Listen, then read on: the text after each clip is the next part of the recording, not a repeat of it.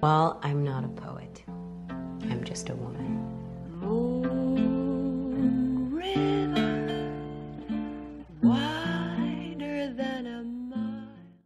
Hola y bienvenidos a este segundo episodio de Hanging at Tiffany's, en el cual vamos a tocar un tema muy relacionado con Tiffany's, mejor dicho con Breakfast at Tiffany's, porque este martes 4 de mayo que pasó hubiese sido el cumpleaños de nuestra queridísima Audrey Hepburn, quien protagonizó Breakfast at Tiffany's, película que inspiró el nombre de este podcast.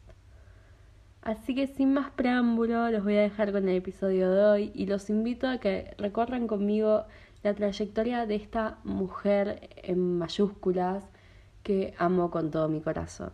Espero que lo disfruten. I'm crazy about Tiffany's. Listen. You know those days when you get the mean reds? The mean reds. You mean like the blues? No.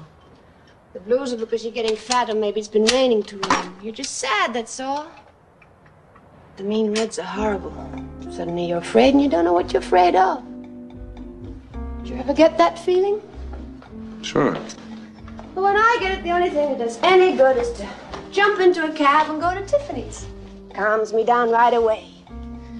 The quietness and the proud look of it, nothing very bad could happen to you there.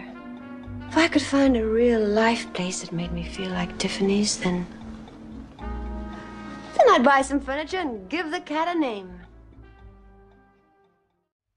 Bueno, Breakfast at Tiffany's es una película que se estrenó en el año 1961, protagonizada por Audrey Hepburn y George Pepper, dirigida por Blake Edwards y producida por Paramount Pictures. Nos cuenta la historia de amor entre Holly Golightly y Paul Barjack. Ella era una dama de compañía neoyorquina que tenía un gato llamado Gato y una fascinación absolutamente increíble por Tiffany's, la joyería. Y él era un escritor frustrado que vivía en Nueva York. Esta es una de mis tantas películas de confort y creo que lo que le dio ese lugar, lo que hizo que yo me enamore de esta película y la quiera ver miles y miles de veces, es la primera escena, la forma en la que tienen de introducirnos a esta historia. Ahí vemos un Nueva York a las 4 de la mañana con esos colores del amanecer hermosos, que juega con esto de la ciudad que nunca duerme, pero a la vez la ves como se está despertando. Tenemos Moon River de fondo, que es una canción que yo particularmente amo demasiado. De hecho, en la introducción de este podcast estaba Moon River. Vemos un taxi a Hollywood Lightly bajándose de él. Y a ella la vemos con ese vestido negro Givenchy, con la espalda abierta, que es icónico que pasó a la historia. Las perlas en el cuello, los guantes de la ópera el tocado, la tiara, los lentes de sol, un café en una mano, una bolsa de croissants en la otra. Y ahí es cuando ella empieza a avanzar hacia la vidriera de Tiffany's y empieza a desayunar. Y cuando terminó esta escena yo dije, fa, quiero ver esta película.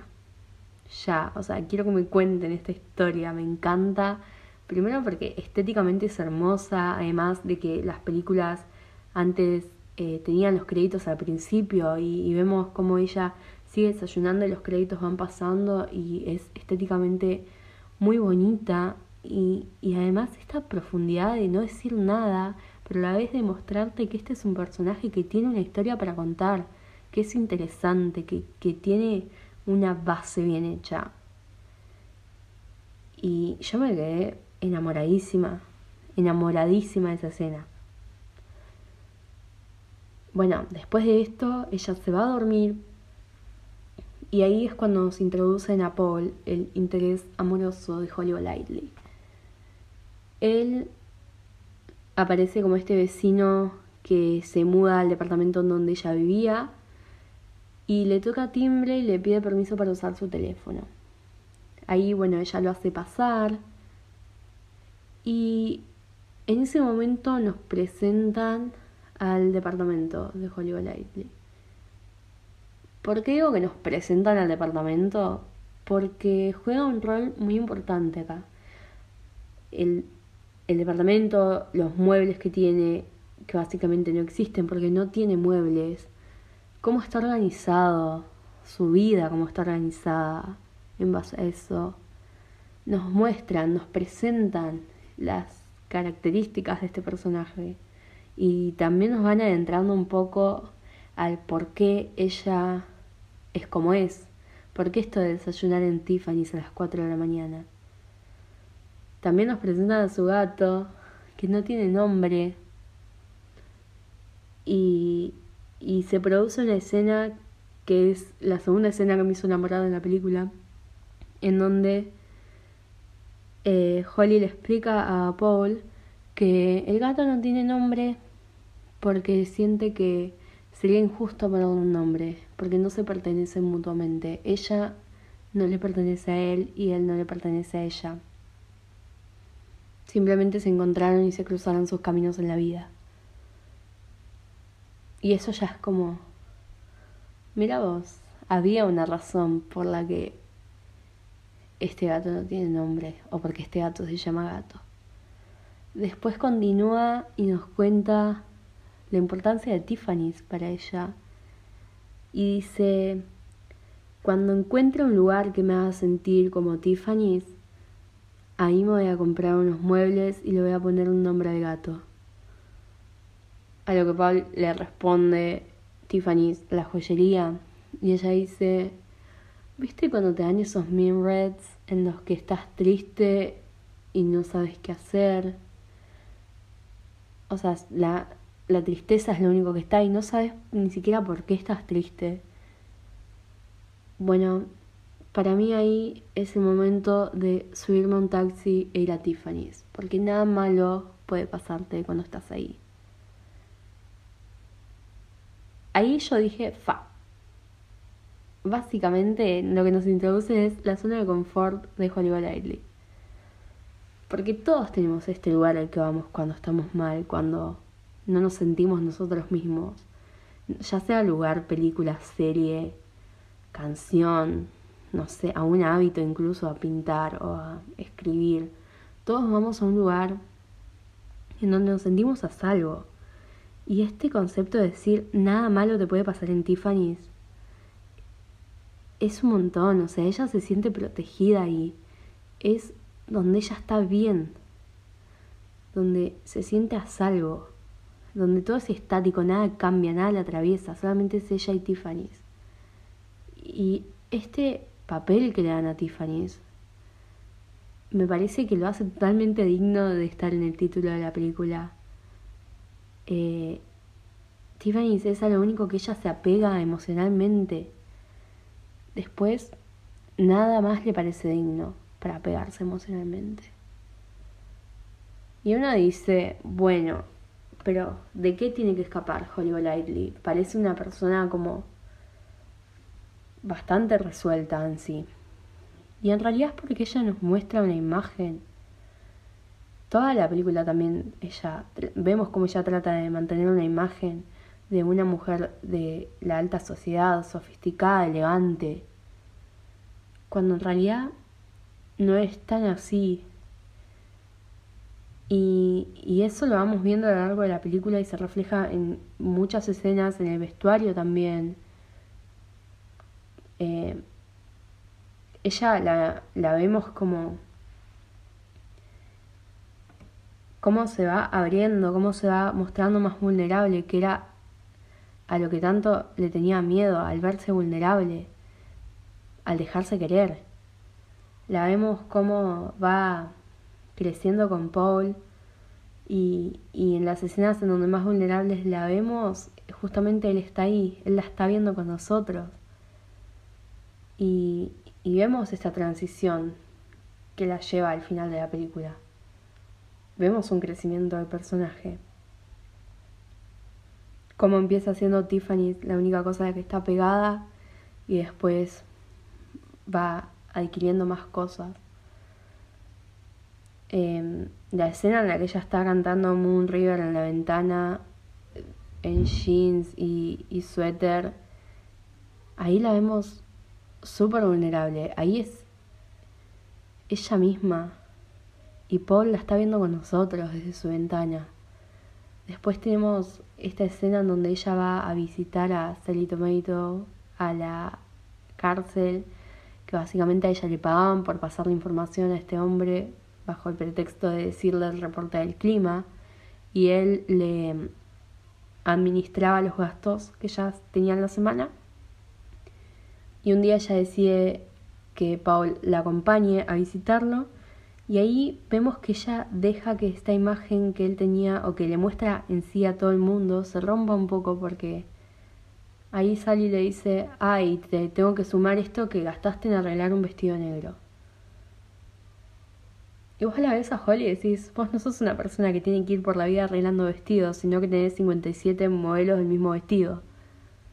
Y ella deja que esa imagen se rompa un poco para que Paul empiece a verla como ella realmente es y no como ella quiere que la vean.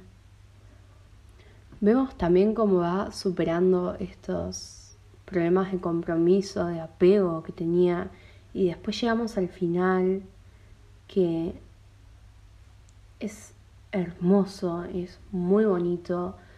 Vemos como ella se iba a casar con alguien por plata y esta persona después de que eh, Holly se ve involucrada en un escándalo por esto de pasarle información a Salito Tomato, eh, él decide dejarla porque dice que ya no aporta nada a su imagen y ella otra vez busca esto de huir, de no pegarse a nada y hace como un pequeño retroceso para atrás en este proceso que ella había creado.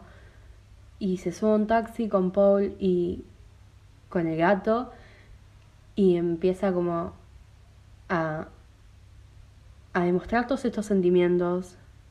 Y, y la enfrenta y le dice, porque vos tenés problemas, vos tenés problemas de compromiso, tenés miedo a dejarte querer, miedo a que te vean vulnerable, miedo a pegarte a las cosas. No querés que te aten, no querés que te metan en una jaula, tenés miedo a eso, a perder tu libertad, a perder esta vida que vos llevaste siempre. Y ella como que entra en un estado de no, no, nada que ver, negación. Y, y empieza a meterse cada vez más en, en sí misma y en esto de, de no apegarse, de no comprometerse, que no me encierren. Y deja salir al gato del taxi para probar el punto de que no se pertenecen, de que no se necesitan, de que no le afecta a ella porque no estaba pegada emocionalmente y ahí Paul se baja del taxi junto con el gato y la vemos a ella avanzar un poquito más y de repente detenerse. Y en ese momento es cuando ella se admite que sí le importan las cosas, que está enamorada de Paul y, y que el gato sí le importa, que no es necesario que todos los lugares la hagan sentir como Tiffany y que no es el único tampoco que la va a hacer sentir así que puede encontrar su Tiffany's en otros lugares, que si bien puede seguir representando esta zona de confort, se puede apegar a otras cosas y no significa que la vayan a encerrar o que le saquen su libertad. Y la vemos bajarse desesperada con un trench coat de Givenchy, obvio, divino. Eh, un peinado bastante simple, eh, la lluvia de Nueva York de fondo. La vemos meterse en un callejón gritando desesperada buscando al gato y lo encuentra y después Paul que se acerca y el beso del final con el gato en el medio y, Nueva York y la lluvia de fondo que también nos transmite esta primera escena, esta armonía, esta estética tan bonita que nos transmiten, que a mí me pareció como que le dan un buen cierre a esta película, le dan un buen cierre a la historia. Terminan donde tenía que terminar. Ella descubriendo un nuevo Tiffany's. Sin embargo, eso no significaba que tenía que dejar atrás el otro, sino que descubre un lugar que la hace sentir como Tiffany. Me parece totalmente divino ese final. Además de todo eso, la película en sí es muy icónica. Eh, fue una película muy referenciada en muchos, muchas otras producciones. Y esto que decía la primera escena de, generarte esas ganas de ir a Nueva York y desayunar en Tiffany's a las 4 de la mañana, como lo hizo Hollywood Lightly. Es muy icónico y creo que eso se debe también en gran parte a que la protagonizó nada más y nada menos que Audrey Hepburn. Primero porque ella varias veces en varias entrevistas contó que es uno de los personajes que le presentó un mayor desafío a ella porque tenía que interpretar a alguien tan excéntrico, tan extrovertido, que distaba mucho de ser como Audrey originalmente era. Y segundo porque Audrey llegó para revolucionar la industria del cine. Ella entró en una industria en la que el estereotipo de actrices que se buscaba era del estilo de Marilyn Monroe, Sofía Loren, Elizabeth Taylor, actrices mucho más sensuales, voluptuosas, que encajaban en este perfil de mujer que se buscaba en esa época. Y Audrey llegó a, a redefinir ese concepto de belleza. Lo redefinió y trajo la representación de las mujeres delgadas a la pantalla, al cine. Y junto con Givenchy, que gracias a Dios que ellos se encontraron en, en Sabrina, la película que Audrey protagonizó en 1953, donde Givenchy fue el encargado de vestuario y él a partir de ese momento la tomó como su musa eterna y crearon una imagen de ella en donde demostraban que la sofisticación, la elegancia, el minimalismo, la moda también podía traer sensualidad. Y crearon muchas tendencias, muchísimas. Trajeron esto de las faldas de, bailarina, porque bueno, Audrey era bailarina de ballet antes de empezar su carrera como actriz los trench coat, los vestidos negros simples, el vestido negro del principio que se reversionó un montón de veces y, y generaron que Audrey también sea una inspiración para un montón de mujeres y sea una inspiración dentro de la industria de la moda. Y eso hizo que su legado perdure en el tiempo. Sin ir más lejos, eh, la escritura del personaje de Blair Waldorf y, y el personaje en sí tomaba inspiración a Audrey en su forma de vestir y en esto de, de querer escapar a París todo el tiempo que tenía Blair, que lo saca mucho de la película Sabrina, eh, e incluso la misma Audrey que siempre decía París es siempre una buena idea. Eh, vemos un póster de Audrey Hepburn en, en la pieza de Blair la vemos a ella soñando em, con Breakfast at Tiffany's.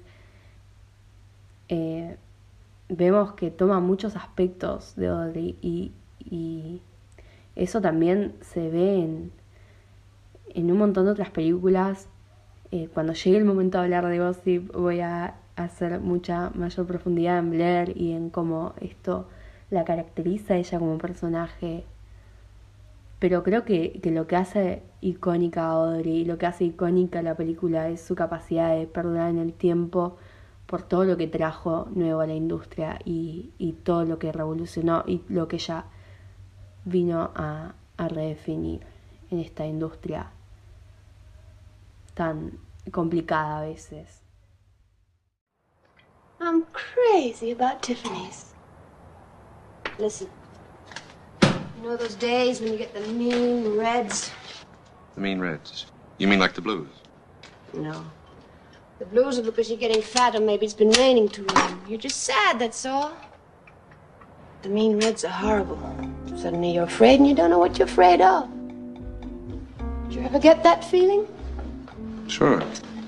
But when I get it, the only thing that does any good is to jump into a cab and go to Tiffany's. Calms me down right away. The quietness and the proud look of it, nothing very bad could happen to you there. If I could find a real life place that made me feel like Tiffany's, then. Then I'd buy some furniture and give the cat a name. Y con todo esto damos por finalizado este segundo episodio. Obviamente que hay muchas mm, cosas más para decir de Audrey, de lo que fue ella en la moda, de sus otros trabajos dentro del cine. Pero quería hacer hincapié en Breakfast at Tiffany's, que fue la película que hizo que me enamore de ella y que, que quiero interesarme más en conocerla y que creo que es un clásico. Así que nada, espero que hayan disfrutado este episodio. Yo disfruto un montón grabándolo y nos vemos en el próximo. Muchas gracias. Well, I'm not a poet. I'm just a woman.